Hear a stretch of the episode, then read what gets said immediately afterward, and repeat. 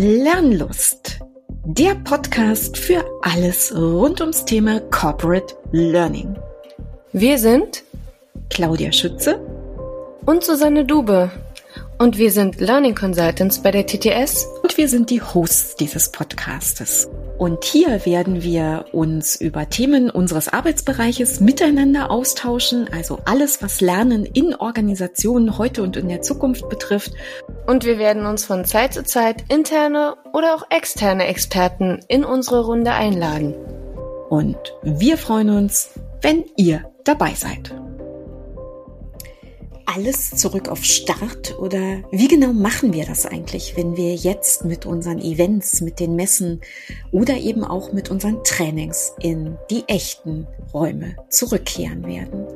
Was ist mit all den Erfahrungen, die wir in den letzten zwei Jahren gesammelt haben, in virtuellen Lernumgebungen beispielsweise? Können wir einfach so die Schranktüren aufmachen und das herausholen, was wir vor zwei Jahren eingemottet haben?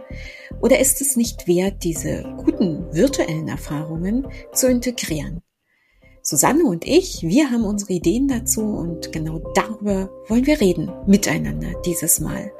Aber weil uns das nicht genug ist, haben wir die Chance benutzt, unsere KollegInnen bei unserem Firmensommermeeting zu interviewen und vielleicht erkennt ihr eure Kontexte, eure Gedanken oder die der Menschen, mit denen ihr zu tun habt, darin wieder und habt Lust, euch mit uns gemeinsam auf eine gedankliche Reise zu begeben, wie wir zurückkehren in die analoge Welt und was es braucht, damit es gut wird. Und ja, auch wir lernen mit jeder neuen Episode, die wir aufzeichnen. Und die Sammlung der O-Töne war technisch bei weitem noch nicht perfekt. Und die Leipziger Innenstadt macht sich leider im Hintergrund ziemlich stark bemerkbar. Haltet durch. Irgendwann kommen die Studioaufnahmen.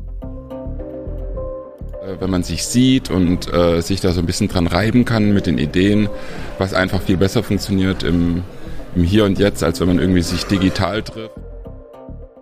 Ähm, das ist natürlich total cool, wenn, wenn du die Leute mal wieder siehst. Froh bin, wenn diese One-to-Many, wo wir Input bekommen, wo wir was vorgestellt bekommen, da bin ich extrem froh, dass ich dafür nicht mehr nach Heidelberg, ich lebe in Wien, äh, Köln oder Berlin fahren muss.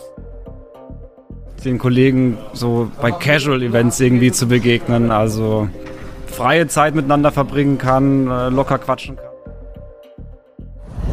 Also ich würde sagen, Präsenz lohnt sich auf jeden Fall oder ähm, sollte man nachgehen, wenn einfach das um Emotionalität geht. Ne? Emotionale Bindung auch, okay. wo wirklich Ereignisse sind. Ja, für mich ist Präsenz auch super interessant, gerade wenn es halt um das Zwischenmenschliche geht. Ich finde das aber total in Ordnung, wenn man halt so fachliche Themen an äh, die Frau, die Mann bringen möchte, dass, dass das tatsächlich dann online passiert. Es ist halt ein ganz anderes Gefühl, was da halt dann über, rüberkommt. Also es ist wichtig, glaube ich, zum Diskutieren in der Präsenz zu sein, ähm, wenn mehrere Menschen äh, sich über Kreuz austauschen sollen. Ich glaube, für äh, eins zu viele Beziehungen ist das Virtuelle vollkommen in Ordnung. So eine Online-Sessions, die sind halt sehr lang und zäh und kräftezehrend, aber mhm. wenn man sich live sieht, dann hat man doch irgendwie ist ein bisschen Leichtigkeit dabei. Ich glaube, das persönliche Miteinander ist ganz wichtig in der Präsenz. Wenn Menschen sich lange nicht persönlich gesehen haben, dass sie dann wieder zusammenkommen können, ähm, interaktiver arbeiten, flexibler in Gruppen. Das ist ja an der Stelle relativ einfach die Emotion als solche. Die Menschen wiederzuerleben, zu spüren, das ist schon genau das, was mir persönlich sehr gefehlt hat. Ich persönlich finde, dass es ein Riesenunterschied ist, wenn man sich wirklich mal persönlich sieht, wie wenn man sich nur durch die Kamera sieht. Ich finde, man unterhält sich anders. Und man kann sich besser in der Gruppe unterhalten. Und ich finde auch, es werden mehr Späßchen gemacht. Also man lacht viel mehr, wenn man zusammen ist, wie wenn man sich nur virtuell unterhält. Ich finde es total klasse, dass wir uns persönlich sehen und es ist ein deutlicher Mehrwert, sich in die Augen zu schauen. Das ist äh, durch Online nicht zu ersetzen, so ähm, gut wir auch gemerkt haben, dass Online auch geht ist wirklich der große Mehrwert, mit den Teamkollegen wirklich Teambuilding zu betreiben, auf einer persönlichen Ebene auch nochmal sich auszutauschen. Und für mich ist da das große Schlüsselwort wirklich Vertrauen und auch wirklich ähm, Zugehörigkeitsgefühl, also einfach gemeinsam Spaß zu haben. Alles ist Mehrwert. Ich sehe die Leute und ich äh, habe sehr interessante Gespräche. Ich habe sehr viel nicht erfahren, weil die persönlichen Gespräche sind von äh, sehr viel Mehrwert als nur mit Teams. Die, die Körperlichkeit, also es ist total interessant. Leute, die du vor der Kamera siehst, und auf einmal sind sie irgendwie 1,90 Meter groß oder 1,70 Meter klein. Ähm, das, das ist total faszinierend. Also, dass Leute ohne Kamera doch ganz anders wirken als, als durch so, so ein Teams-Meeting. Wenn es äh, eher so ein Webinar-Seminar-Ding ist, kann man sich überlegen, kann ich mir auch von zu Hause anhören. Wenn es interaktiver ist, würde ich äh, vor Ort einen Austausch mit anderen bevorzugen, dem Mirobot zum Beispiel gegenüber. Einfach, weil es um den Austausch geht und der funktioniert meiner Meinung nach besser in Person. Ähm, ja, also ich glaube, für mich ist auch so ein bisschen die Frage, wie ist das Hybride jetzt wirklich gestaltet? Weil ich glaube, es ist immer eine Herausforderung, gerade beim hybriden Arbeiten, dann auch die Personen mit einzubeziehen, die halt online zugeschaltet sind. Und ähm, es ist vielleicht manchmal besteht auch die Gefahr, dass man die so ein bisschen vernachlässigt und ähm, ja, die einfach nicht so viel mitbekommen. Susanne, schön, dass du da bist und sehr schön, dass wir wieder eine Podcast-Episode heute gemeinsam miteinander bestreiten werden. Herzlich willkommen. Herzlich willkommen, Claudia, auch an dich, äh, dass wir dieses Mal gemeinsam auf unserem äh, Sofa sitzen, äh, was ja eher virtuell ist als alles andere. Und ähm, ja, schön, dass wir es geschafft haben. Genau. Und du hast ein Wort eben benutzt, was ein kleiner roter Teppich in unser Thema ist. Nein, über virtuell wollen wir vielleicht auch reden, aber eigentlich genau über das andere große Thema. genau. Um den Ruf, der da jetzt im Moment, glaube ich, einfach unüberhörbar draußen ist, zurück in die Präsenz. Und ich glaube, es betrifft alle Bereiche, sowohl Meetings, die Arbeitskontexte, aber eben auch unsere Kontexte, Susanne. Und genau darüber wollen wir reden, über Trainings und Lernen. Also back to old normal zurück in die Präsenz ist unsere Frage, unser Thema für heute. Also, wenn der Ruf da so laut wird, machen wir das jetzt einfach, gehen wir einfach zurück, ist alles so wie früher, alles vor zwei Jahren. Susanne, wie sieht's aus? Na, ich sag ganz klar nö. Okay. Ich glaube nicht daran, ähm, eben auch wegen äh, den ersten Anfragen, die ich bekommen habe, wo es für mich ein bisschen schwierig ist, gerade zu mhm. überlegen, wie gehe ich zurück in den Raum, weil Sachen, die im virtuellen Raum für mich so, so einfach geworden sind, jetzt plötzlich neue Herausforderungen bieten. Dazu kann ich nachher gerne noch mehr erzählen, aber auch ja, du hast ja Erfahrungen gemacht mhm. im virtuellen Raum. Ich finde es total spannend, ähm, wenn du vielleicht einfach als Einstieg mal erzählst, wie war es denn für dich jetzt zurückzugehen in einen Präsenztrainingsraum? Mhm. Ja, okay, du, das ähm, ja versuche ich mal zu, zu beschreiben. Also ich bin ja nicht die Einzige. Wir sind ja viele Kollegen, die schon wieder in Präsenz unterwegs sind und jetzt ist bestimmt auch nicht verallgemeinerbar, was mir jetzt, was ich erlebt habe, aber ähm, es ist schon so, dass du nicht einfach die Raumtür aufmachst und da stehst, wo du vor zwei Jahren rausgegangen bist.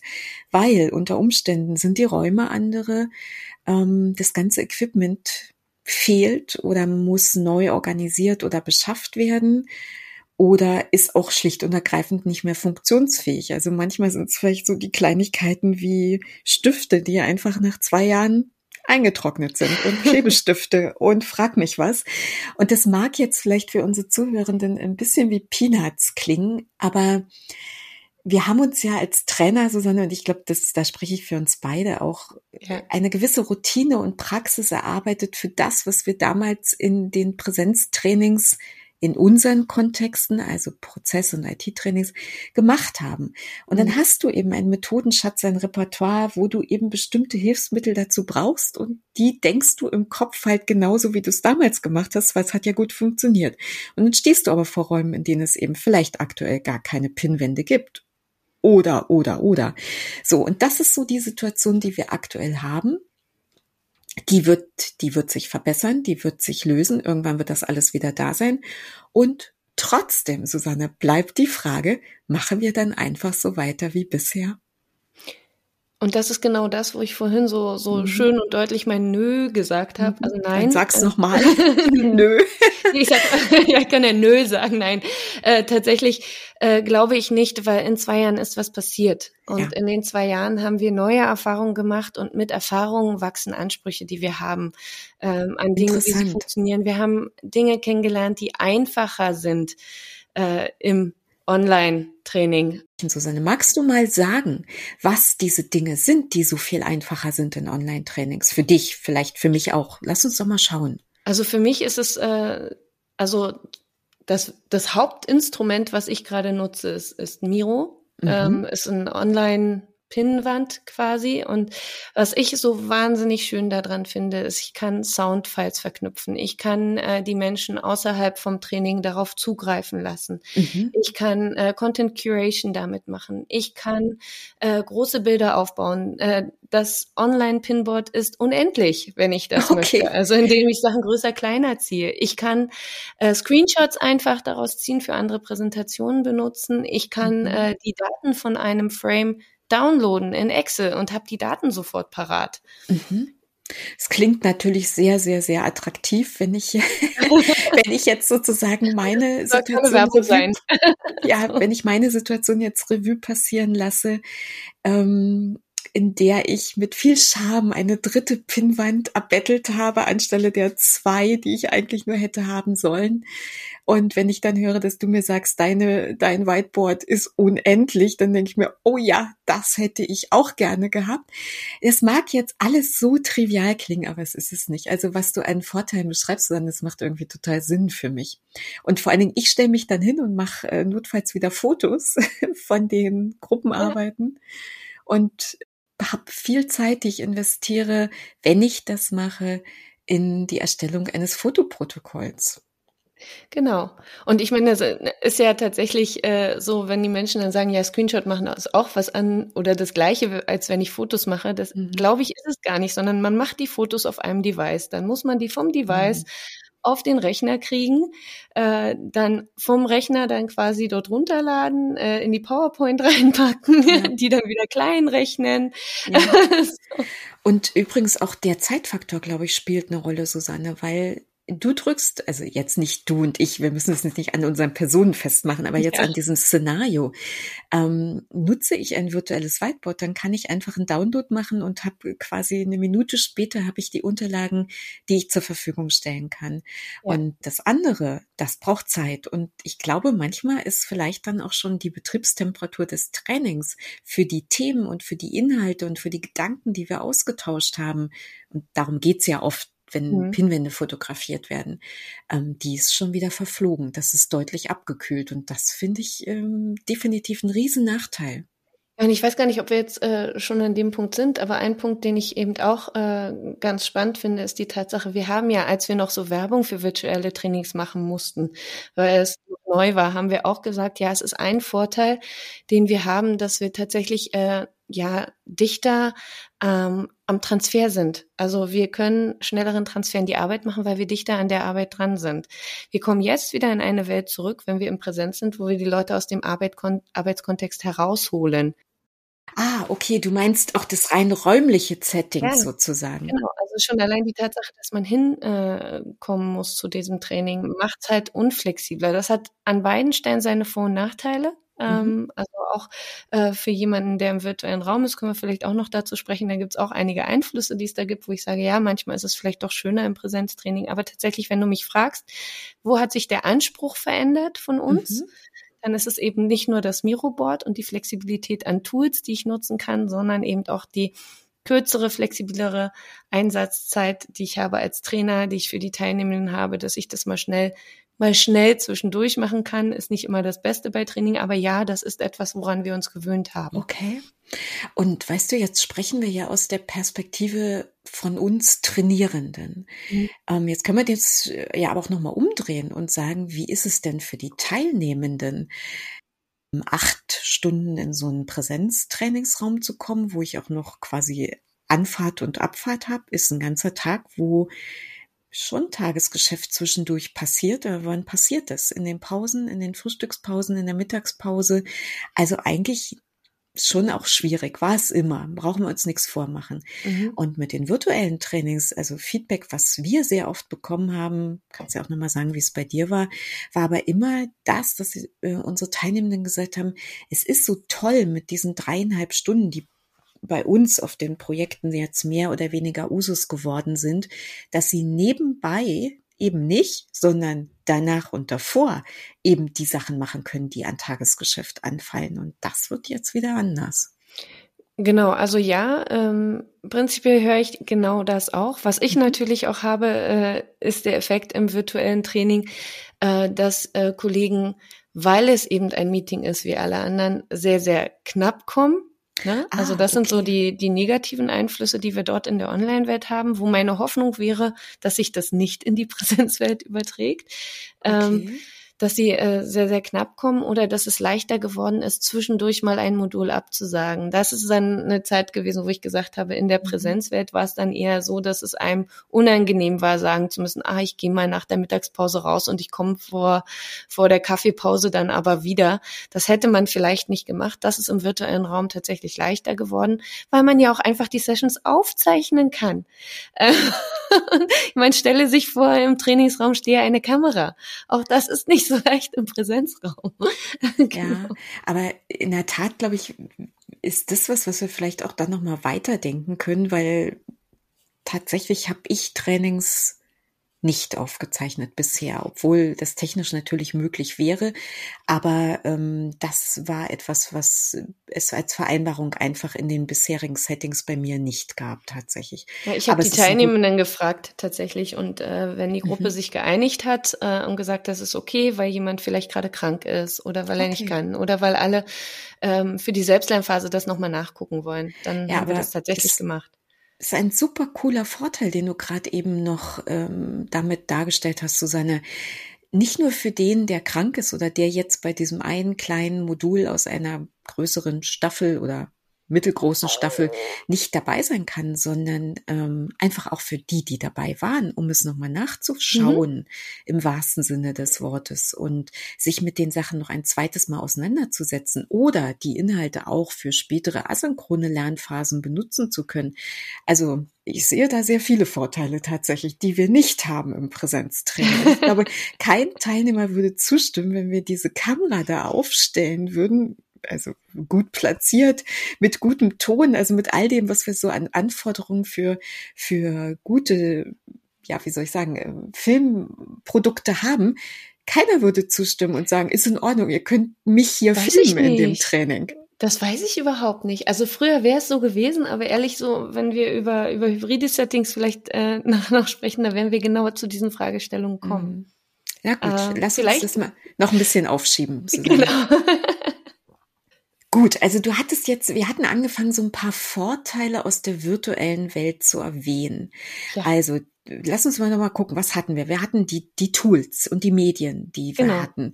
Wir hatten die ähm, Integration in den täglichen Arbeitsablauf. Wir hatten die Länge der Sessions zum Beispiel. Mhm. Was haben wir noch? Ja, wir hatten quasi das Thema Flexibilität der Teilnahme. Na, wenn ich aus Teilnehmersicht okay. komme, ich habe es in einem Training tatsächlich gehabt, das hatte ich, glaube ich, in der letzten Podcast-Folge schon gehabt, dass eine äh, Kollegin eben nicht äh, das Training verpassen wollte und die hat sich dann aus dem Urlaub äh, zugeschaltet. Mhm. Ob ich das jetzt gut finde, dass sie es aus ihrem Urlaub tut, ist eine andere Frage, aber sie hat es halt tun können. Sie Absolut. hatte die Möglichkeit dazu, einfach mal spontan aus einem Kontext, in dem sie war, rauszuspringen, ähm, quasi sich da dem Thema zu widmen, mit uns zu sprechen, zu diskutieren und dann wieder in diesen anderen Kontext rein. Also es ist eine flexiblere Nutzung mit weniger Planungsaufwand vorweg. Absolut. Zumindest absolut. für die Teilnehmenden. Ja, absolut. Also ich glaube, als Trainer würde ich das nicht in, mein, Nein. in meine Optionen mit aufnehmen wollen. Aber für die Teilnehmenden auf jeden Fall. Und übrigens, ich habe das auch schon erlebt, dass Kollegen sich von sehr, sehr weit, von sehr, sehr schönen Orten eingewählt haben. Jetzt nicht fürs Training, aber für so kleine Intro-Sessions beispielsweise. Und ähm, da kann ich nur sagen, Respekt und danke, dass die das tun. Aber genau das ist die Flexibilität, dass du, die du eben beschrieben hast, denke ich. Genau. Und jetzt reden reden wir aber die ganze Zeit über Virtualität, doch eigentlich wollten wir doch über das Zurück in die Präsenz sprechen. Ja, warte, ich habe noch was. Wir wollten Ach, doch noch über noch die Vorteile. Ich bin noch nicht fertig. Also ich lade dich auch gerne ein, noch einen Vorteil zu nennen. Aber wir wollten ja einfach mal beschreiben, was ist unsere neue Normalität in den letzten zwei Jahren geworden. Mhm. Und ähm, ich hätte noch äh, den Gedanken, dass das teilnehmenden Feedback, das wir bekommen haben in der Zeit, sehr hoch bewertet hat. Die Möglichkeit, also vielleicht müssen wir nochmal sagen an der Stelle, es geht um IT-Trainings, die mhm. ich jetzt im Kopf habe und die ich gemacht habe. Ähm, die Chance, in einem Schulungssystem schon zu üben, aber immer im eigenen System nachgucken zu können und den Transfer zu machen oh ja. und Dinge auszuprobieren und jetzt nicht nebenbei das Tagesgeschäft zu bearbeiten, aber eben damit schon so einen ersten Transfer zu ermöglichen. Und das finde ich ist etwas, was in, in, in meinen Augen extrem hoch wiegt und mhm. wo wir gucken müssen, wie wir das in der Zukunft ermöglichen.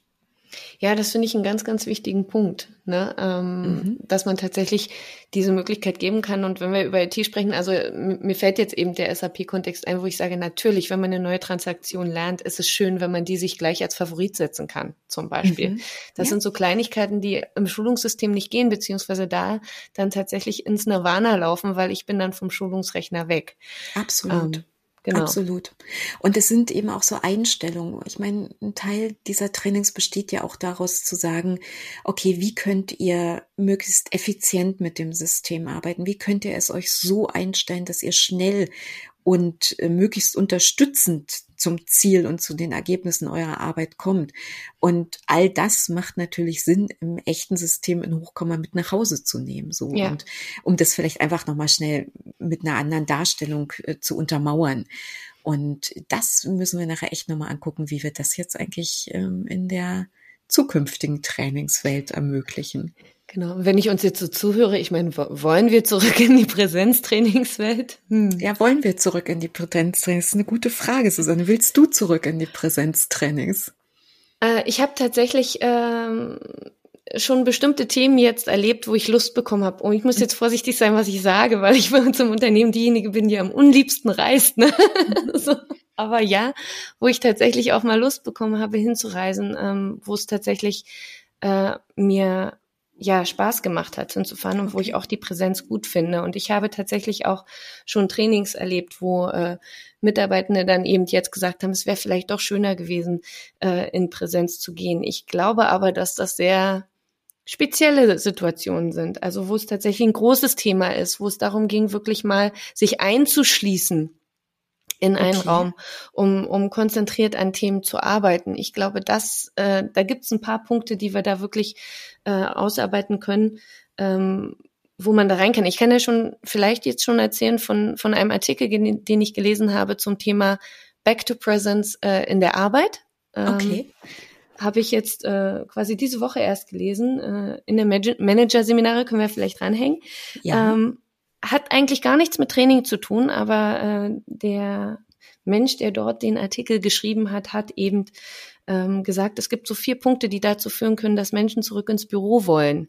Dann, Susanne, sei doch mal so gut. Wir können ja nicht voraussetzen, dass jeder unserer Hörerinnen und Hörer den gelesen hat. Welche vier Punkte sind es, die dort erwähnt werden? Genau, also ich kann sie einfach mal kurz runter erzählen. Der erste ist das Thema Kommunikation. Ähm, mhm. Das heißt, einige Menschen sagen ja, dass sie den Austausch vermissen und wieder rein okay. haben wollen. Das ist ein Thema, wo ich nicht mal unbedingt zustimmen würde, aber was es sicherlich auch wert ist, im Training äh, drüber nachzudenken, ob man das vielleicht, ob es bestimmte Formen von Kommunikation gibt, die dann vielleicht doch besser im Präsenzraum sind. Wir schauen. Was genau. ist das Zweite? Der zweite Punkt ist das Thema Komplexität. Und mhm. das finde ich schon sehr spannend. Ich würde es gern, äh, können wir gleich nochmal genauer drüber sprechen, mhm. weil es ist nicht einfach nur Komplexität als Thema, sondern da gibt es verschiedene Antworten, die ich geben würde, ob ERVC oder Präsenz. Mhm. Das dritte ist Kreativität. Okay. Und da wird schon interessanter, würde ich nicht immer zustimmen, weil ich ja meine Miro-Boards so liebe, aber es gibt ja, sicherlich auch Punkte von Kreativität, die, ähm, äh, die da eine Rolle spielen können. Und äh, als letzter Punkt in dem Artikel steht Kultur. Aha, okay, spannend. Okay, das ist sehr spannend, Susanne. Also es ging ja um Arbeit in Präsenz wieder. Jetzt können wir doch aber einfach mal diese vier Punkte nehmen und die mal durchklappern für unsere Trainingskontexte. Wollen wir das mal tun? Können wir mal versuchen. Fände ich also, spannend. dann lass uns mal über Kommunikation sprechen. Also, was ich in der Tat jetzt wieder erlebt habe, war, dass das Training, das ist super gut angekommen. Die Teilnehmenden hatten, glaube ich, Spaß. Sie sind bereichert nach Hause gegangen, haben von sich wirklich auch gesagt, dass sie viele neue Dinge gelernt haben. Also könnte ich mich ja jetzt zurücklehnen und sagen, okay, Lernziel erreicht oder Ziel des Trainings erreicht. Perfekt. Mhm. So. Und das wird auch genannt als Feedback. Aber eigentlich kommt dann hinten ran, ja, aber es war so toll, dass wir uns austauschen konnten. So das Miteinander reden mhm. und erfahren, wie andere das machen.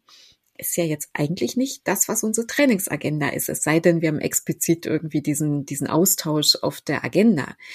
Und von der Warte aus, glaube ich, ist vielleicht dieses Sprechen, dieses informelle Sprechen in kleineren Gruppen zu zwei, zu dritt, zu viert, parallel im echten Raum, in der Kaffeeküche, auf dem Flur, in der Ecke des Raums, am Tisch, wo auch immer, doch nochmal eine andere Geschichte und hat andere Möglichkeiten, so wie ich es eben versucht habe darzustellen, hat einfach andere Möglichkeiten, als wir die mit allen unseren tollen Kaffeeküchen, Kleingruppen, Teilgruppen, was auch immer, im virtuellen Raum haben. Und deswegen vielleicht, manchmal stelle ich so die ketzerische Frage, Susanne, du kennst sie schon, ähm, vielleicht machen wir die Trainings gar nicht für die Inhalte, sondern vielleicht machen wir die Trainings für den Austausch. Vielleicht wird es, wird es genau das sein. Ich glaube ja, dass wir im virtuellen Raum wirklich versucht haben, da Konzepte gegenzustellen, mit unseren Kaffeeküchen mhm. zum Beispiel, äh, mit den Breakout Rooms und ähnlichem. Äh, ich habe äh, letztens auch ein Trainings entwickelt, wo wir mit Peer Groups gearbeitet haben und wo die sich dann getroffen haben, ob in Präsenz oder remote, das haben wir den Gruppen überlassen. Also das war so ein Teil der Auswahlkriterien, die wir hatten. Aber du hast schon recht, ähm, wenn du sagst, äh, dass das ähm, schon eine andere Atmosphäre geben kann. Und das ist das, was ich vorhin vielleicht auch gemeint habe mit manchmal ist es gut, wenn man sich einschließt. Also es gibt mhm. Themen, wo ah, es gut okay. ist äh, für Teambuilding oder ähnliche Dinge, wo man tatsächlich äh, überlegt, ist es dann vielleicht sinnvoll, sich in Präsenz zu treffen. Mhm. Äh, dass die Menschen sich einschließen können und diesen Kontakt haben können. Es gibt Tools wie Wonder und ähnliches, die das in die virtuelle Welt tragen. Geht sicherlich ja Präsenz ist wahrscheinlich schöner. Und wenn, wenn es das wert ist, das Thema, dann sollte man das dann ja. tatsächlich dort machen. Da stimme ich auch zu. Und ich glaube, es kann spontaner und ungeplanter passieren. Ja. Und ähm, in der virtuellen Welt können wir ganz, ganz viel versuchen vorzudenken. Aber die Hürde bleibt immer noch, ich gehe in diesen kleinen Raum, ich gehe woanders hin, wo ich jemand bewusst treffen möchte oder muss. Und ähm, in dem in dem Analograum passiert es eben einfach. Genau, und das ist vielleicht auch dieses Ding im Analograum bin ich ja dann halt quasi in meiner, in meiner Blase, in meiner Welt drin, die ich mhm. dann habe für diesen Zeitpunkt, während mhm. ich, wenn ich ein virtuelles Setting habe, den Menschen ja immer wieder aus der Arbeitswelt raushole. Also da wird dieser ja. dichte Kontakt zur Arbeitswelt, der ja diesen tollen Transfer ermöglicht, was ich immer sage, da wird das zum Problem, weil ich ihn immer wieder rausreißen muss, mhm. um in diese Punkte reinzukommen. Ähm, das, das glaube ich, kann man gut abwägen ne, ähm, okay. was da wichtiger ist. Genau. Also ich glaube, wir haben zur Kommunikation haben wir eine Idee und da mhm. kommt es, glaube ich, jetzt drauf an, vielleicht auch die Arten von Trainings ein bisschen zu analysieren, verschiedenste Arten von Trainings zu analysieren. Wo findet eben tatsächlich sehr viel über Erarbeitung, über Austausch, über Kommunikation statt? Was Lernen anbetrifft? Und wo sind aber eben auch wirklich große Teile an Inhaltsvermittlung drin? Und wie geht man da eben vielleicht zukünftig in einem Trainingsdesign mit um? Also ich würde sagen, Kommunikation haben wir eine Idee und haben wir besprochen. Das zweite war Komplexität, was du erwähnt hattest, Susanne. Genau, Komplexität. Also wie komplex ist das Thema? Und ähm, mhm. da würde ich im Trainingskontext tatsächlich unterscheiden wollen. Okay. Ähm, es gibt große komplexe Themen, Ne, die sind äh, sehr weit und äh, brauchen viel Zeit, um, um sie zu erfassen. Aber auch ein ganz kleines Thema kann komplex sein und ich muss mhm. es halt gut vermitteln, gut erklären. Und da kommt es für mich drauf an, ähm, wie groß ist das Thema, was ich habe und lohnt es sich dann dafür, aufgrund der Komplexität in diesen Raum reinzugehen oder muss ich mir einfach nur, weil es ein kleiner Teil von einem Thema ist, der komplex ist, da gut überlegen, wie ich es ins virtuelle Konzept einarbeite. Ich glaube, okay. beides, beides geht und auch da ist es wieder dieser Punkt, ähm, dass ich abwägen muss. Also das denke ich, ich weiß nicht, ob du mir dazu stimmst, aber das ist tatsächlich ähm, so, so, so mein Ding. Ich würde jetzt nicht per se sagen, es ist ein komplexes Thema. Ja, SAP ist komplex, deswegen mache mhm. ich jetzt alle SAP-Trainings wieder in Präsenz. Glaube ich mhm. nicht. Nee, so. ich glaube auch tatsächlich, manches ist vielleicht wirklich kompliziert, aber ich glaube nicht, dass es unbedingt komplex ist. Ähm, worum es, also ich glaube, was das ist, was immer besonderes Augenmerk braucht, vielleicht egal in welchem Setting, das ist da, wo es eben um Prozessvermittlung geht und wirklich ähm, zu wissen, was ist mein Anteil in dem Gesamten und wie gehen die Dinge durch die einzelnen Prozessschritte durch und wie unterstützen dann die IT-Systeme und ich mit meiner Rolle in den, in der Nutzung der IT-Systeme. So, also ich glaube, das ist äh, vielleicht so die Herausforderung, die wir haben, aber ich glaube, die Kontexte, die du jetzt vor Augen hast aus dem Change und ähm, mhm. aus Sachen, wo wirklich es darum geht, neue Verhaltensweisen einzuüben, die jetzt nichts mit IT-Systemen zu tun haben. Ich glaube, da ist vielleicht dieses Thema Komplexität tatsächlich präsenter, als ich es mir jetzt vor Augen halten mhm. könnte. Also wahrscheinlich ist das gar nicht das Hauptthema, das wir haben nee, werden, glaub, sondern ich glaube, ja. da werden wir tatsächlich immer themenbasiert gucken können. Ja, und da hat dann man als Trainer wahrscheinlich auch ein, ein Gefühl. Dann ja. kommen wir mal zu Kreativität. Ich habe es vorhin gesagt. Ich finde, man kann virtuell auch wahnsinnig kreativ sein. so. Ich glaube auch nicht, dass ich für ein Brainstorming irgendwo hinfahren muss, sondern das geht so viel schöner. Ich ja. bin so kreativ in meinem Büro, wo das Chaos herrscht, aber es ist mein Chaos und das ist ein kreatives Chaos. Okay, aber wir sind bei Trainings, Susanne. Wir sind jetzt nicht bei Meetings. Also lass uns nochmal die, die Trainingsbrille aufsetzen für das Thema Kreativität. Mhm. Okay. Ja, wo, mach mal einen Vorschlag, wo, wo siehst du, dass wir die Kreativität in den Trainings brauchen, die unterstützt werden kann durch Präsenz oder eben besser unterstützt ist durch VC? Mhm. Was denkst du?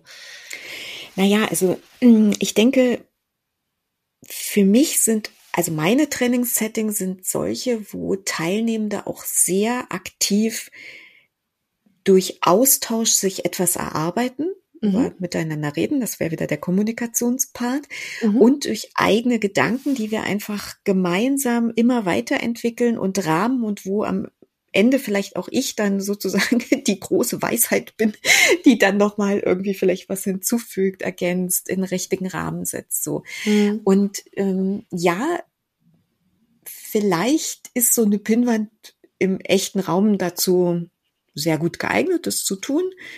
Ähm, ich glaube aber, dass du recht hast, das geht mit diesen virtuellen Pinwänden genauso. Aber manchmal haben wir Methoden, wo wir zum Beispiel Dinge vorbereitet haben, wo wir Prozesse erarbeiten lassen über das Analysieren von Schritten, das Zusammenpuzzeln, das Zusammenfügen von Aktivitäten in eine richtige Reihenfolge entlang des Prozesses beispielsweise. Mhm. Und auch gucken, welche Rolle macht da eigentlich was. Und ähm, ich greife jetzt mal ein ganz klein bisschen vor. Ich kann sagen, dass ich versucht habe, ein, eine Methode auf einem virtuellen Whiteboard in der Präsenz jetzt zu benutzen. Und da habe ich gemerkt, dass es Grenzen gibt tatsächlich. Glaube ich also auch. Grenzen einfach in dem Sinne, dass es eine, einen Unterschied macht, ob ich als individuell als individuell vor meinem Rechner sitzender Teilnehmer mir den Monitor einfach so groß machen kann, dass ja. ich sehen kann. Und diese Whiteboards, alle, alle, die damit jetzt gearbeitet haben in den letzten zwei Jahren, werden exakt wissen, wovon wir reden. Die hm. Schrift ist klein, es ist viel, ich muss klein, groß, ich muss rein und raus zoomen, um das zu sehen, worüber ich nachdenken möchte und vielleicht auch meinen äh, Beitrag hinzufügen möchte an der Stelle. So, und da ist eben die Tatsache, wenn sich drei, vier, zwei Leute um ein Rechnermonitor, ein Laptopmonitor oder was auch immer scharen, dann weißt du, wie groß das noch ist, was man da sieht. Und insofern glaube ich, da braucht es eine andere Lösung. Und da ist vielleicht äh, die Präsenz doch etwas, wo das bestimmte Methoden einfach besser gehen. Ja, ich habe ich hab gerade noch einen anderen Gedanken dazu mhm. gehabt, weil tatsächlich ich mich ja erwische, wenn manchmal gibt es ja die Situation, wo mehrere Menschen verschiedene Boards bearbeiten sollen. Ah, okay. Und ich bin so eine Neugiernase, ne? Und äh, manchmal lohnt sich dann, ne? Man rutscht mal schnell rüber und ah, okay. guckt mal kurz, was mhm. ist auf dem anderen Board. Das geht in Präsenz nicht so gut, weil da muss ich ja vielleicht in den anderen Raum laufen. oder so, wenn ich so verschiedene okay. Pinwände habe. Das kannst du aber auch machen. Also das Gesetz der zwei Füße, das kann man schon anwenden. Das stimmt tatsächlich. Ja, und dann hat man wieder mehr Kommunikation. Stimmt, hat so beides seine Sachen. Ne? Hat wieder mehr Kommunikation, hat mehr Austausch. Also das würde ich jetzt vielleicht tatsächlich die Frage, was man will. Genau. Und vielleicht braucht es in Präsenz ein bisschen mehr Moderationsbegleitung und so die mhm. explizite Erlaubnis, dass es willkommen und gewünscht ist, dass man das tut. Also du weißt, wie man das dann irgendwie gut rahmt, so dass äh, keiner irgendwie komisch guckt, wenn jemand aus der anderen Gruppe mal gucken kommt, so zum Beispiel. Aber genau. ich glaube, das, da würde ich jetzt keinen Unterschied zwischen Präsenz und virtuell sehen. Aber wir haben noch einen Punkt, glaube ich, genau. oder? Ja, ich, also äh, ich würde jetzt so als Quintessenz für Kreativität nennen, dass äh, mhm. äh, ich sag mal, im normalen IT-Kontext wird die Kreativität an sich jetzt nicht unbedingt ein Entscheidungskriterium sein. Ähm, so, für mich zumindest, weiß ich nicht. Okay. Ähm, vielleicht für dich schon. Äh, der letzte Punkt ist Kultur. Ja. Da hätte ich ein bisschen Angst ähm, tatsächlich, äh, weil ich Sorge habe, dass es Unternehmen gibt, die dann sagen, na ja, es ist halt unsere Kultur, Präsenz zu sein und deswegen machen wir weiter alles in Präsenz und sich dadurch Möglichkeiten vergeben. Ich weiß nicht, ob es solche Unternehmen noch gibt. Ich würde ungern, also ich würde tatsächlich für, für das Thema Training ungern die Kultur als Entscheidungsmerkmal in den Vordergrund stellen und sagen, es gibt Kulturen, die mehr für Präsenz und Kulturen, die mehr für VC sind. Ich glaube, so eine Entscheidung will ich gar nicht treffen. Es kann aber sein, dass ich in Zukunft, weil der Artikel, den ich gelesen habe, bezog sich auf die Arbeitswelt. Mhm. Ja, dass wir als externe Trainer quasi in Zukunft in Unternehmen kommen, wo die Kultur im Unternehmen halt eine bestimmte ist. Ne? Also ja dass wir sagen, es gibt Unternehmen, die machen halt viel virtuell, weil alle dauerhaft im Homeoffice sind, dann würde man das eher sofort virtuell denken, während es andere gibt, die eben sagen, bei uns sind die Leute immer donnerstags, freitags im Büro. Dann mhm. würde man vielleicht eher solche Sachen dafür nutzen. Ich glaube, da ist es tatsächlich was, wo Training nachläuft. Ne? Ja, und ich glaube, wo wir vielleicht gute Berater in dem in der Frage dann auch sein müssen, ähm, sehr gut unsere Analyse vorab zu machen, um wirklich mit der richtigen Trainingsmethode zu kommen. Also mhm. oder Format ist jetzt ja eigentlich die, die bessere Formulierung, richtigere genau. Formulierung, um dann eben bewusst eine Entscheidung zu treffen, weil eben nicht mehr der Kunde vorgibt und sagt, ich will ein Klassenraumtraining haben oder ich will ein virtuelles Training haben, was vielleicht eher äußere Umstände vorgegeben haben, ja. sondern wo ich jetzt plötzlich die Möglichkeit habe zu sagen, okay, was sind die Bedürfnisse meiner Teilnehmenden? Was was sind die Anforderungen ans Thema? Was sind die Anforderungen an die Auseinandersetzung mit einem Thema? Und was erwarten wir hinterher, was die Leute mitnehmen? Mhm. Und was wollen wir in puncto Transfer schon leisten? Ja. So. Und da, glaube ich, werden wir in Zukunft sehr viel genauer noch nachfragen müssen in der Trainingsbedarfsanalyse, also in der Vorbereitung, mhm. in der mhm. Entwicklung der Trainings, um dann zu sagen, hey, wir haben die Möglichkeiten entweder oder und wir entscheiden uns bewusst dafür oder dafür und Susanne, jetzt rolle ich dir nochmal den roten mhm. Teppich aus oder für eine Mischform von beiden. Genau. Also ich bin, ich bin ein totaler Fan von, von Blended-Konzepten, weil ich äh, mhm. tatsächlich denke, wir sind ja aus einer Not heraus in den, in den VC-Trainings immer mehr in diese Blended-Konzepte gerutscht, wo wir dann halt auch im Thema Content Curation sind. Es gibt so viele tolle Inhalte online schon verfügbar. Jetzt nicht vielleicht für speziell entwickelte, spezifisch entwickelte IT-Systeme im Unternehmen, aber es gibt ja so viel mehr Themen, wo man trainieren mhm. kann. Ähm, das heißt, das äh, mitzunutzen, da eine Kombination zu machen, das finde ich gut und eben für die wichtigen Themen. Also wenn man einmal sagt, ich brauche diesen Austausch, ich will was besonders Komplexes besprechen, ich will mal diese Kreativität der Gruppe nutzen, ähm, um, um was zu erarbeiten, dass man dafür dann eben im Raum zusammenkommt. Ja. Mir ist gerade noch ein Gedanke gekommen ähm, wo ich tatsächlich denke, jetzt abgesehen von den vier Punkten, die wir hier haben, gibt es, glaube ich, ja noch weitere Punkte, die wirklich auch eine Auswirkung darauf haben können, auf eine Entscheidung. Vielleicht passen die da rein. Mhm. Ähm, dann können wir es noch nennen. Was mir gerade einfällt, ist so ein bisschen auch der Umfang vom Trainingscontent, den ja. ich habe. Wenn ja. ich jetzt einen, einen relativ großen, komplexen Umfang habe, dann kann ich eben überlegen, ab wann ist eigentlich äh, das Maß, wo ich sage, ähm, es ist ein, was ganz Kleines, Schnelles, das mache ich auf jeden Fall als VC ähm, mhm. oder im VC, als Webinar oder als Training oder ähnliches, weil es halt klein und kompakt ist. Wo ist es so groß, dass ich sage, ich muss mich entscheiden, ob ich das jetzt über mehrere Wochen mhm. äh, quasi als virtuelles Blended-Angebot ähm, mache, wo ich vielleicht einen guten Lerneffekt habe, weil es über mehrere Wochen ist, oder wo mhm. ist es eben so, dass ich sage, nee, ich hole mir die Leute für einen Tag oder zwei Tage zusammen ähm, und habe dann diesen, ich sag mal, diesen, diesen Laboreffekt, dass die Leute so richtig eng zusammen sind und sich da richtig was entwickeln kann, muss mir dann aber Gedanken machen, wie ich raus, wie ich es rausnehme wieder in den Transfer und da kann ja dann virtuell auch wieder eine Rolle spielen, ja. ne? Dann, dann, genau. Also ja, also ich glaube, der Mix, Susanne, ich, wir haben da schon im Vorfeld natürlich uns viel, viel, viel zu ausgetauscht, immer wieder ja. über die Länge ja. der Zeit.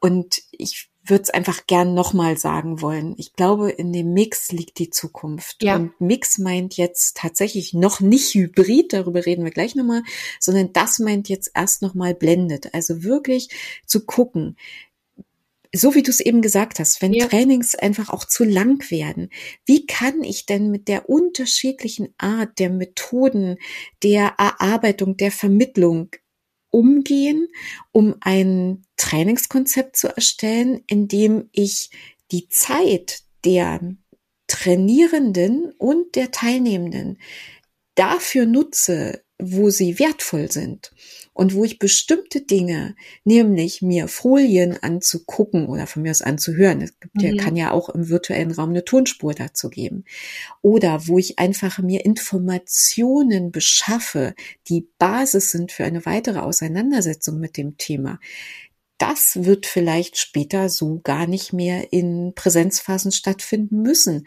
weil wir so viel gute Ideen aus der Zeit des, der virtuellen, ausschließlich virtuellen Trainings entwickelt haben, mhm. wie man diese, diese Materialien zu den Teilnehmenden bringen kann, so dass man da vielleicht bewusster anfängt zu trennen zu in Inhaltsvermittlung und wirkliche Erarbeitung durch Austausch und Kommunikation.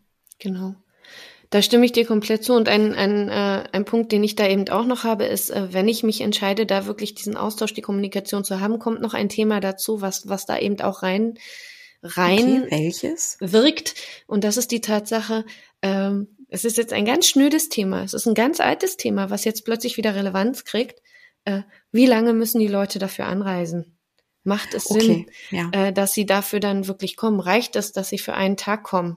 Ne? Oder sind mhm. sie so weit weg in Amerika, in China, sonst wo, dass man sagt, dafür reist man nicht? Oder muss ich nicht mal an China oder äh, Amerika denken, sondern vielleicht noch, äh, kann ja auch innerhalb von Deutschland oder der EU sein, dass Absolut. man da tatsächlich überlegt.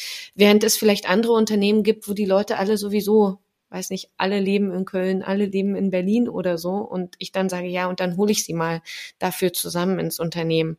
Ähm, also auch das sind Gedanken, die, da, die man damit reinspielen lassen wird, ähm, um das abzuwägen. Also man wägt das wirklich ab, Kosten Nutzen, ja. ist das so ein bisschen, genau. Ja, also bin ich total bei dir, Susanne. Und ich glaube, wir würden wahrscheinlich jetzt noch weitere Kriterien finden.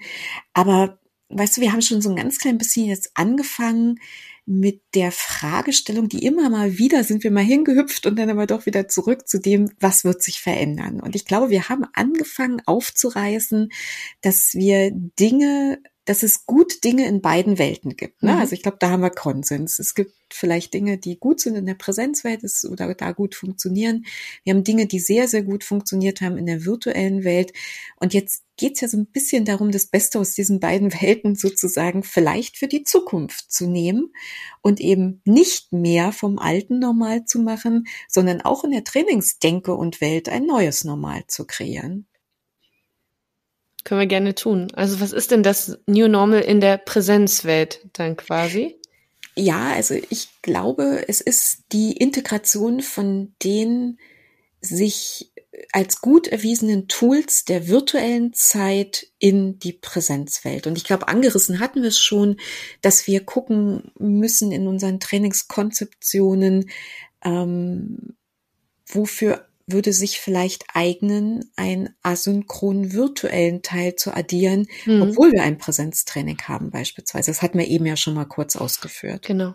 Was, was ich als Gedanken da immer noch habe, weil ich ja ähm, gerade diese äh, Variante der virtuellen Whiteboards und ähnlichem so spannend finde und gerade die mhm. technischen mhm. Möglichkeiten da gut finde, hatte ich einen Gedanken jetzt vor kurzer Zeit, wo ich gedacht habe, es gab eine Zeit, das war weit vor Corona, da hatten wir Smartboards. Und Ach, äh, ja. so richtig ich hatte ich mich. den Eindruck, die sind nie wirklich geflogen. Nein, nein, also bei uns in mein, also in, in den Kontexten, die ich erlebt habe, nicht. So, und ich habe tatsächlich das Gefühl, dass jetzt, wo wir alle wissen, wie toll das ist, diese Sachen zu vernetzen, jetzt, wo wir vielleicht auch in eine hybride Welt rutschen wollen, wo Menschen von mhm. woanders reingucken, und äh, jetzt, wo wir tatsächlich wissen, wie toll das ist, die Sachen mal schnell downzuladen oder ähm, auf einem Miroboard was zu machen und da vielleicht technische Sachen äh, gerne nutzen wollen, die mhm. äh, in dem Online-Tool sind. Ich glaube, jetzt startet die Zeit der Smartboards. Wenn ich ein Smartboard-Anbieter okay. wäre, ich würde jetzt durch die Unternehmen tingeln. Okay. so. okay. Ja, ist ein guter Punkt. Also ja, ist ein ist ein guter Gedanke.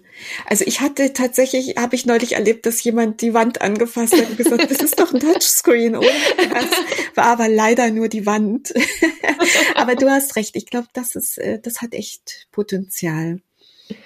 Also ich, ich habe auch noch einen Gedanken zu der mhm. Integration. Also darüber hinausgehend, dass ich jetzt eben so ein bisschen schon dargestellt hatte, dass ich glaube, dass Inhaltsvermittlung vielleicht auf eine andere Art und Weise zukünftig funktionieren könnte, eben in diesem Mix aus Selbstlernen, Selbsterarbeiten und gemeinsam dann weiterarbeiten damit. Mhm. Trotzdem glaube ich, ähm, da gehört auch noch mal ein bisschen das technische Setting dazu. Ich bin überzeugt, dass diese virtuellen Welten, die wir uns geschaffen haben, also ähm, wie bei uns ist äh, oft Kaffeeküchen heißen die oft oder hm. ähm, so virtuelle Lernumgebungen, Denkwerkstätten, wie auch immer die Kinder heißen in den jeweiligen Kontexten, ähm, dass sowas auch ein, eine oder nicht auch, sondern eine Ergänzung sein sollte für unsere Präsenztrainings in Zukunft, weil es mir nämlich beispielsweise ermöglicht, Dokumente dort abzulegen genau. und zur genau. Verfügung zu stellen für die Teilnehmenden,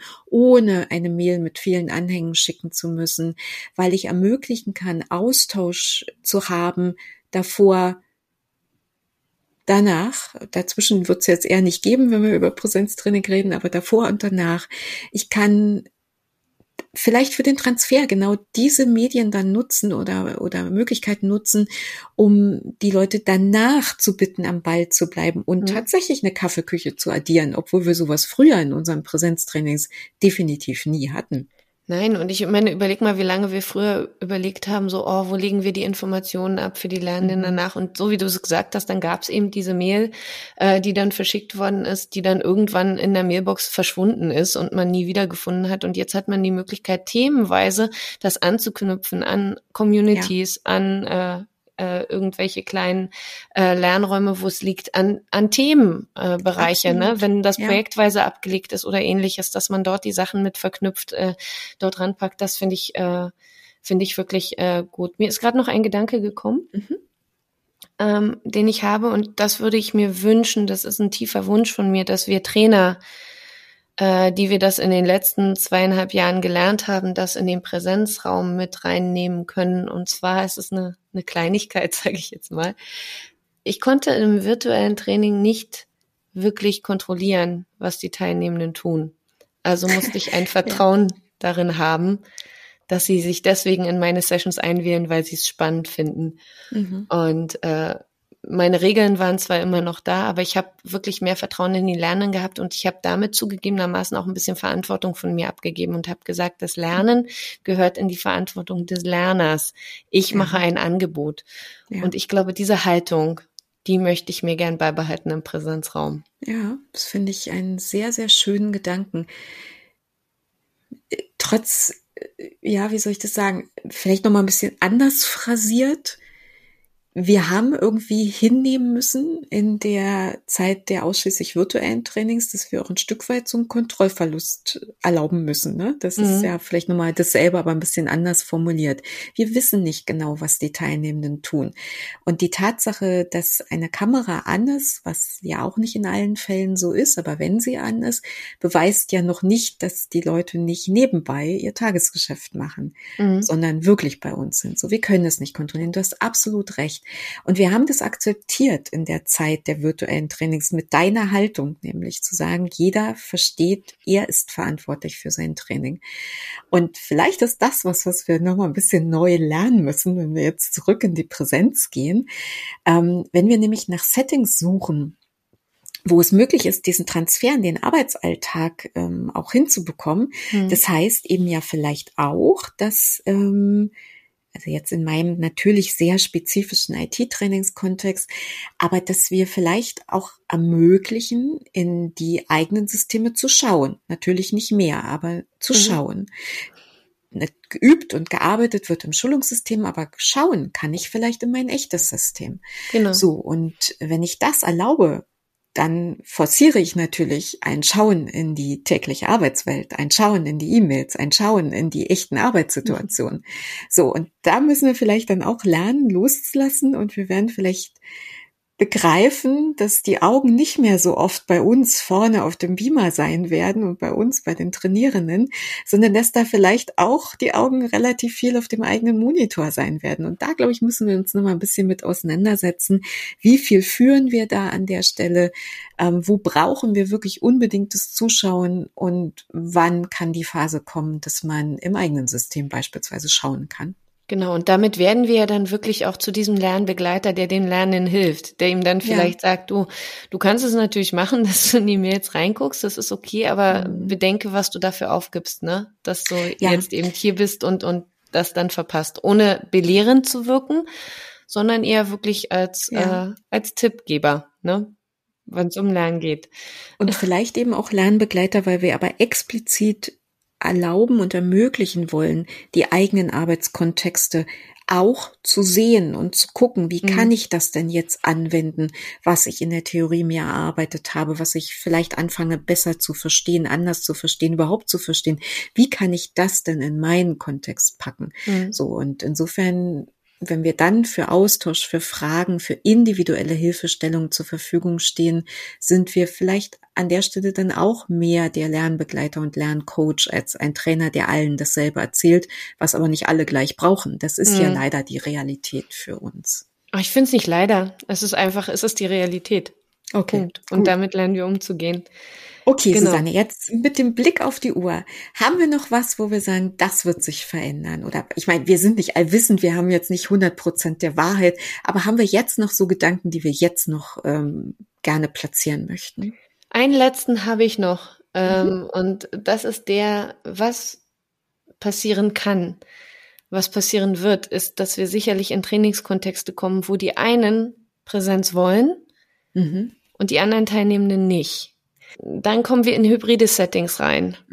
Und ich glaube, ähm, dass das äh, etwas sein wird, wo ich sehr gespannt bin, ob sich das als etwas Generelles durchsetzen wird oder ob das mhm. Ausnahmen sind, wie weit die Unternehmen dort sind, das aufzubereiten. Und da hat unser geschätzter Kollege Johannes ja so seine, seine Eindrücke vom hybriden CLC, an dem er teilgenommen hat, wunderbar zusammengefasst. Ich würde sagen, einfach lesen. Finde ich total spannend, was er da geschrieben ja, hat. Ja, das können wir, können wir nochmal verlinken. Aber für die, die keine Zeit und Lust haben zu lesen, vielleicht nochmal kurz die Quintessenz dargestellt. Also ähm, insgesamt wird es davon abhängig sein, dass wir eine Technik haben, die mhm. das ermöglicht. Also das ist, glaube ich, wirklich die Basis für alles.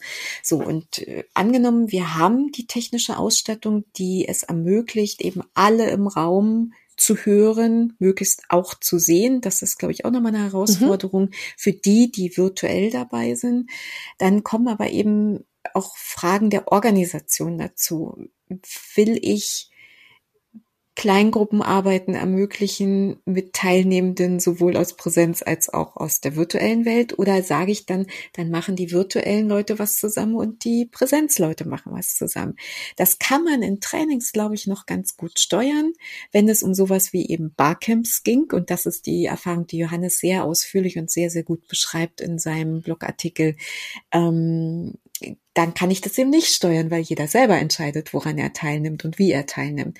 Und ich glaube, da ähm, gibt es schon noch ein bisschen Hausaufgaben für uns alle zu tun. Aber Johannes Quintessenz war, es war schon einfach unglaublich toll, Menschen zu spüren wieder. Also das war, glaube ich, das, was ich mitgenommen yeah. habe aus diesem Artikel. Yeah. Tatsächlich ähm, das Gefühl, ich bin mit anderen Menschen im Raum. Ich sehe die nicht nur, sondern ich kann sie fühlen, ich kann sie wahrnehmen, ich kann sie spüren. Das war was, glaube ich, was für ihn extrem hochgewogen hat. Die Chance der informellen Austausche, die sich einfach auf dem Weg ergeben, die wir so eben in der virtuellen Welt sonst auch nicht anbieten konnten. Und insofern, ähm, ja, ich glaube, da gibt's, da gibt's noch Hausaufgaben für uns zu denken. Wie machen wir das in Zukunft in den Trainings? Genau. Also da wird sicherlich noch viele, viele Entwicklungen geben in der nächsten Zeit, weil was ich tatsächlich gelernt habe, äh, auch in den letzten zwei Jahren, ist, dass wenn der Need da ist, dann entwickeln sich plötzlich Sachen ganz, ganz schnell. Absolut. Ne? Also äh, Absolut. wie lange habe ich dafür gekämpft, dass wir virtuelle Trainings machen und plötzlich konnten es alle. So. Ja. Ähm, und äh, jetzt kommen wir halt wieder zurück und wir machen uns über neue Themen Gedanken. Von daher glaube ich, wenn wir jetzt unser Thema nochmal zusammennehmen, was wir jetzt die ganze Zeit hatten, wir gehen zurück in Präsenz, der Need ist da, wird es so wie früher werden, dann bleibe ich bei meinem Nö. Ne? Genau. so, ich glaube, es wird besser werden. Und ich glaube, Lernen äh, hat sich lernendenzentrierter entwickelt. Also wir schauen mehr auf die individuellen Bedürfnisse, deswegen dieser Blended-Ansatz, deswegen individuelle Punkte, deswegen Peer-Gruppen.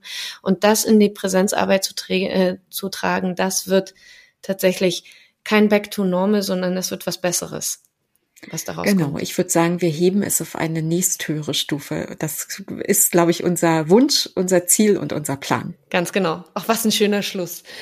ja, ich finde auch, Susanne. Und jetzt haben wir uns viel Zeit gegönnt für dieses Thema. Aber ich glaube, es ist auch eins, was viele von uns im Moment sehr umtreibt. Ja. Vielleicht auch mit Sorgen die da dranhängen. Kann ich das eigentlich alles noch? und ähm, vielleicht muss ich ganz viel neu lernen, weil ich es vielleicht auch überhaupt nie gelernt habe. Vielleicht habe ich ja nie in Präsenz trainiert. Auch das sind Themen, die wir uns, ähm, ja. die, derer wir uns bewusst sein müssen. Und insofern glaube ich, es wird anders, wir bringen alle viel mit und ich würde sagen, es wird spannend zu gucken, wenn wir vielleicht von heute in einem Jahr gucken würden, wie unsere Trainings aussehen, da bin ich jetzt schon sehr neugierig drauf. Und ich kann nur sagen, Susanne, mir hat der Austausch mit dir sehr viel Spaß gemacht. Hab vielen, vielen Dank für deine Ideen, für deine Zeit, für deine Beiträge. Und ich hoffe sehr, dass unsere Zuhörenden vielleicht die eine oder andere Inspiration bekommen haben oder vielleicht auch einfach nicken und sagen, genau so sehe ich das auch. Und dann lasst uns genau dazu hoffentlich in der Zukunft intensiv austauschen. Hast du schön gesagt. Und dem stimme, schließe ich mich komplett an und äh, sage auch dir ein dickes, dickes Danke und schön, dass wir es mal endlich wieder zusammen geschafft haben.